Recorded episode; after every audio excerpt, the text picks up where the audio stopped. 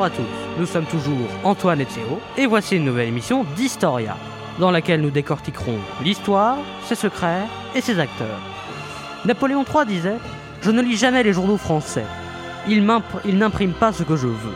Et nous y reviendrons, car aujourd'hui dans cet épisode, nous parlerons du Second Empire, avec également sa fin avec la commune de Paris, qui nous sera contée par Antoine, ainsi que l'histoire de Viollet-le-Duc, dans laquelle nous allons tout de suite nous plonger. Bonjour Antoine. Bonjour à tous, bonjour Théo. Donc aujourd'hui, passons à l'histoire du jour. Donc Eugène Viollet-le-Duc, né le 17 janvier 1814 à Paris. Il est très proche de son père et de son oncle.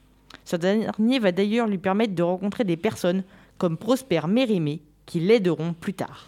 Et il va ensuite se marier avec Élisabeth Templier, avec qui il aura un enfant.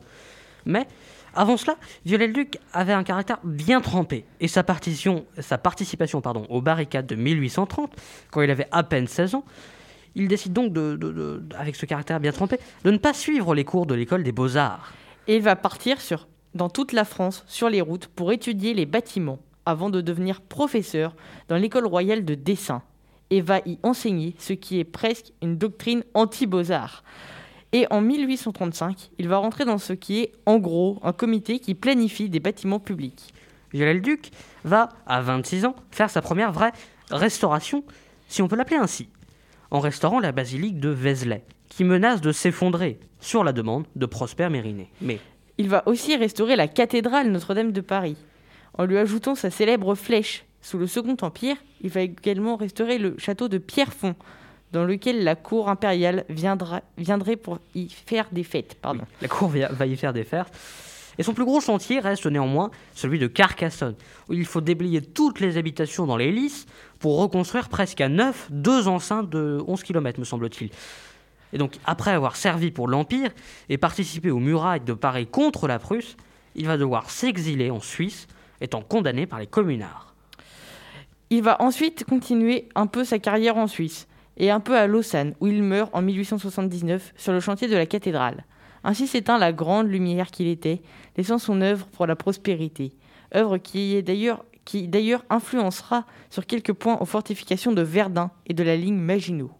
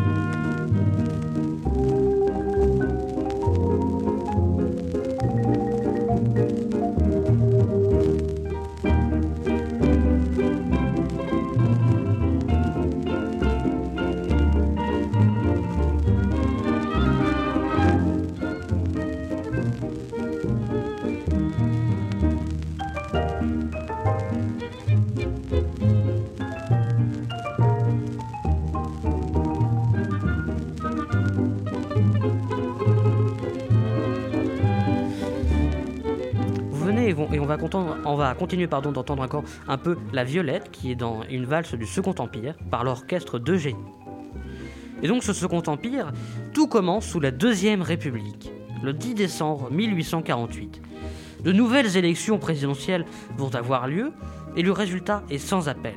Louis-Napoléon Bonaparte est élu à 74% des voix. Mais très vite, la tension monte. Et dans un contexte de crise, de censure et de répression entre bonapartistes et parlementaires, le 2 décembre 1951, Louis-Napoléon fait un coup d'État. 1851, pardon, on s'est trompé. Mais à la base, quand même, dans ce, début de Second Empire, on aime les symboles. Le coup d'État de Napoléon III, du coup, a eu lieu le 2 décembre. Et un an plus tard, jour pour jour, il instaure le Second Empire. Et puis, cette date n'est pas choisie au hasard. C'est la date de son oncle, du sacre de son oncle Napoléon Ier et accessoirement d'Austerlitz. Et donc, une nouvelle constitution est proclamée. Et comme on aime les symboles, tous les anciens symboles impériaux reviennent. Les aigles, effigies du prince-président, se trouvent sur les pièces de monnaie et les timbres. Et dans les premiers mois de 1851 se déroulent des premières élections législatives. Et tout est mis en œuvre menaces envers les candidats adverses, corruption à la décoration, à la subvention, et j'en passe.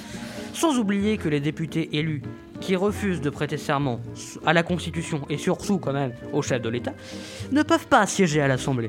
Ils sont un peu éjectés. Et avec une Assemblée qui donc ne peut lui être que favorable euh, au, prince-président, le 16 octobre, Napoléon, comme avant lui euh, son, oncle, un senatus consulté, ou un, je ne sais pas trop, est signé, est signé. Louis-Napoléon n'est plus Louis-Napoléon, c'est l'empereur Napoléon III, le 2 décembre 1852, pour son sacre. Les institutions du Second Empire sont à peu près les mêmes que celles du Premier, mais, avec le, principe, mais le principe change quand même un peu.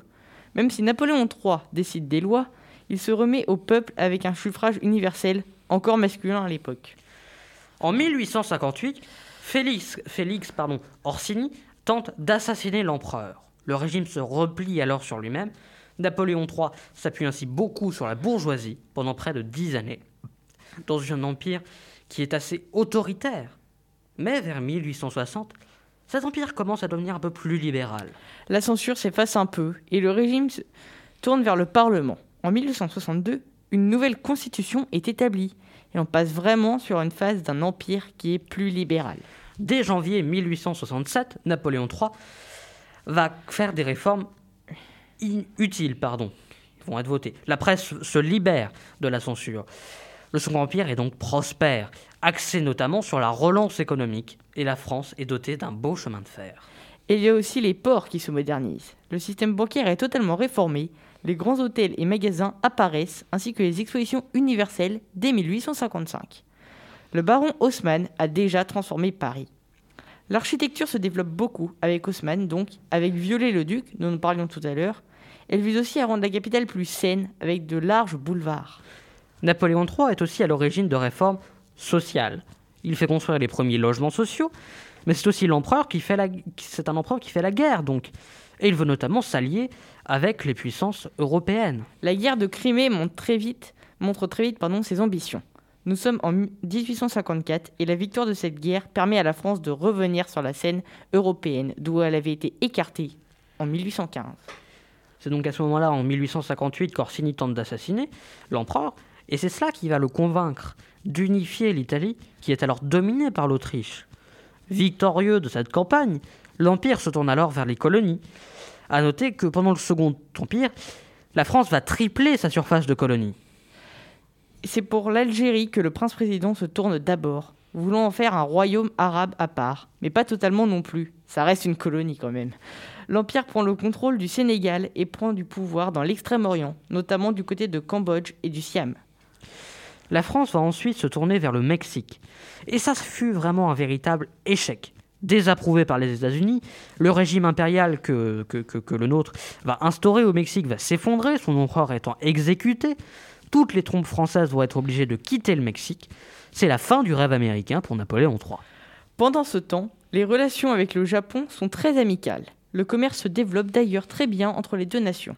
Mais en 1861, l'empereur ne s'oppose non, justement, il va pas, pas à l'unification de l'Allemagne comme ça avait été fait pour l'Italie. Sauf que ça casse complètement avec une politique qui remonte à Richelieu en 1648, où la Prusse suffisait à incarner toute l'identité allemande. Napoléon III essaye alors de négocier des territoires dans à peu près tous les camps, et le roi des Pays-Bas Pays va alors vouloir vendre le Luxembourg. Et c'est ça qui constitue la crise luxembourgeoise. Les Allemands sont profondément choqués, les Français attendent et s'impatientent. Et la France mobilise l'opinion publique, fait progression et se résout avec un traité qui dit que la France ne prendra pas le Luxembourg. Le truc, c'est que cette crise montre bien l'impact qu'a l'opinion politique, qui peut renverser de vastes situations. Mais les tensions entre l'Allemagne et la France ressurgissent par rapport au trône d'Espagne, euh, que les deux nations convoitent. Encore une fois, c'est presque l'opinion publique qui va réclamer la guerre. Et on entre dans une guerre qui s'annonce mal, partie avec un avantage des Prussiens au niveau humain et matériel, mais aussi au niveau stratégique, avec un plan qui s'est établi depuis 4 ans. Nous sommes donc en 1870. Surtout que la France compte sur la chance comme seule stratégie et sur des officiers qui sont des officiers qui sont irresponsables. Et puis vient la défaite de Sedan, qui scelle la fin du régime et la capture de l'empereur. Celui-ci libéré un peu plus tard, il meurt donc trois ans plus tard, et un sentiment anti-allemand est né. Et ça, ça va faire partie des facteurs de la Première Guerre mondiale. Mais ça, c'est une autre histoire. Nous sommes en 1871. Tout le nord de la France est occupé par les Allemands. Le Second Empire a été renversé et un gouvernement provisoire s'installe à Paris, alors assiégé.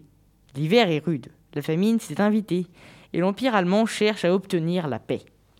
Et avec ce désir de paix, des élections ont lieu une, pour une assemblée qui va décider des conditions de la paix. Mais il y a un grand précipice entre la campagne et, et la capitale. Le, la capitale, euh, enfin les, les, campagnes, pardon, votent souvent pour les notables, alors que les Parisiens ne s'estiment pas vaincus, affirmant qu'ils ont bien combattu. Et vous, voilà. Donc les Parisiens vont élire des députés extrémistes et pour la guerre. Les Parisiens sont exaspérés après quatre mois de siège. Une assemblée royaliste et passive est un gouvernement qui va jusqu'à nommer des bonapartistes à certains hauts postes militaires. Adolphe Thiers, qui a tourné donc dans à peu près tous les gouvernements, avait déjà fait une con construire une enceinte autour de Paris sous Louis-Philippe. Et celui-ci avait refusé qu'elle serve à contenir la révolution de 1848, bien que prévue pour ce cas. Et voici Thiers qui est à la tête de notre gouvernement de guerre. Le enfin, les problèmes étant que la capitale est toujours entourée par les troupes prussiennes et que, dans, et que la ville possède toute une artillerie de 500 000 fusils. Et 500 000 fusils en plus. Nous sommes donc le 16 mars 1871. L'armée gouvernementale est là, à Montmartre, à Belleville, là où se trouvent les canons. Aucune difficulté n'est apparue encore pour, pour, pour, pour l'entrée des soldats jusqu'au au, au stockage des armes, mais il faut maintenant déplacer les canons. Et donc on va réquisitionner près de 1800 chevaux. Et le 18 mars, l'armée attend encore et encore. Et au petit matin, donc, ce 18 mars, quand les Parisiens se réveillent, ils voient qu'on leur pique leurs canons et ils s'insurgent. Si vous m'en passez l'expression, des généraux ont déjà participé à la répression, sont ont lynché. Les troupes gouvernementales fraternisent plus ou moins. Les barricades se dressent et c'est le début de l'insurrection. Victor Hugo écrit dans son journal. Thiers, en voulant reprendre les canons de Belleville, a été fin là où il fallait être profond. Il a jeté l'étincelle sur la poudrière. Thiers, c'est l'étourderie préméditée. Et forcément, à partir de là, ce pauvre Thiers, comme les Parisiens, les plus riches, vont quitter Paris pour Versailles. Les Parisiens élisent un conseil de la commune qui va prendre toutes les décisions et qui va essayer de convaincre le gouvernement d'accepter leur autonomie. Mais le gouvernement a surtout le souvenir de la terreur de 1793 que la majorité du conseil de la commune soutient. Et ils prennent le parti de l'affrontement. Nous sommes alors le 2 avril 1871 et les Parisiens sont alors en pleine effervescence. Les élections s'enchaînent, pardon.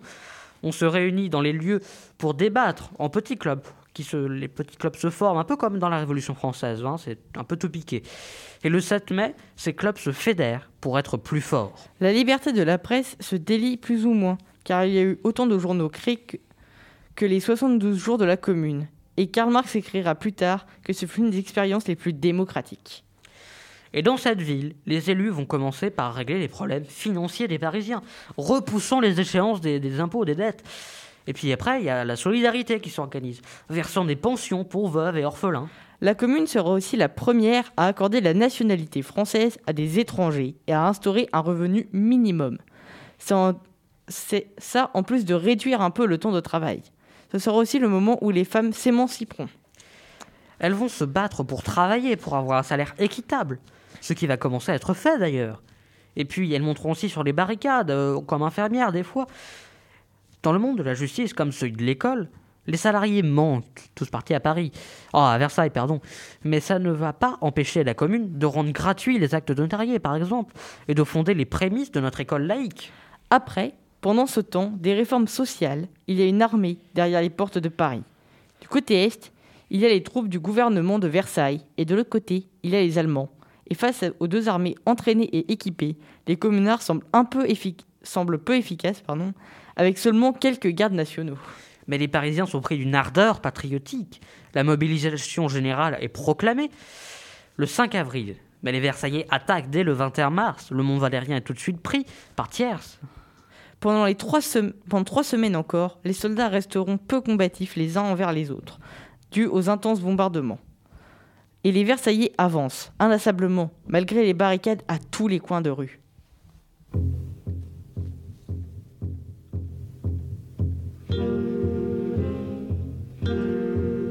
Sauf des mouchards et des gendarmes, on ne voit plus par les chemins que des vieillards tristes en larmes, des veuves et des orphelins la misère, les heureux mêmes sont tremblants, la mode est au conseil de guerre, et les pavés sont tous sanglants. Oui, mais ça branle dans le manche les mauvais jours finiront.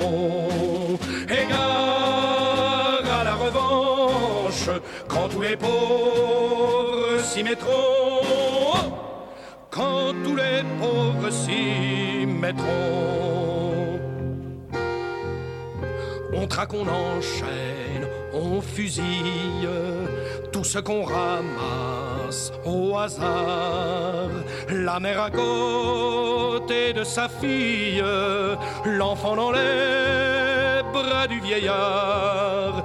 Les châtiments du drapeau rouge sont remplacés par la terreur de tous les chenapans de bouge, de roi et d'empereur.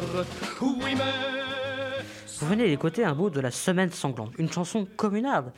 Parce que nous entrons dans cette période un peu de, de la Semaine sanglante. Parce que les communards, entre deux avancées ennemies, ils vont incendier au passage hein, le palais des Tuileries, la bibliothèque impériale du Louvre ou encore le palais d'Orsay. Le 21 mai, c'est le début de la semaine sanglante. On compte alors près de 1300 130 000, pardon. 130 000 pardon, soldats communards. La commune prend fin le 28 mai, après 72 jours de révolte. C'est donc l'une des révoltes les plus longues de l'histoire de France. La répression est sanglante et terrible. Il y a beaucoup de controverses, mais on estime le nombre de morts entre 17 et 20 000. Merci de nous avoir écoutés. Vous nous retrouverez dès la semaine, prochaine pour découvrir une nouvelle période et de nouveaux acteurs de l'histoire. Et Viollet-le-Duc disait, et c'est un peu sa façon, ça résume bien sa façon de penser, restaurer un édifice, ce n'est pas l'entretenir, ni le réparer ou le refaire, c'est rétablir dans un état complet qui peut n'avoir jamais existé, existé à un moment donné. Allez, on vous laisse revenir tranquillement sur la bonne ligne temporelle. À bien, très bientôt.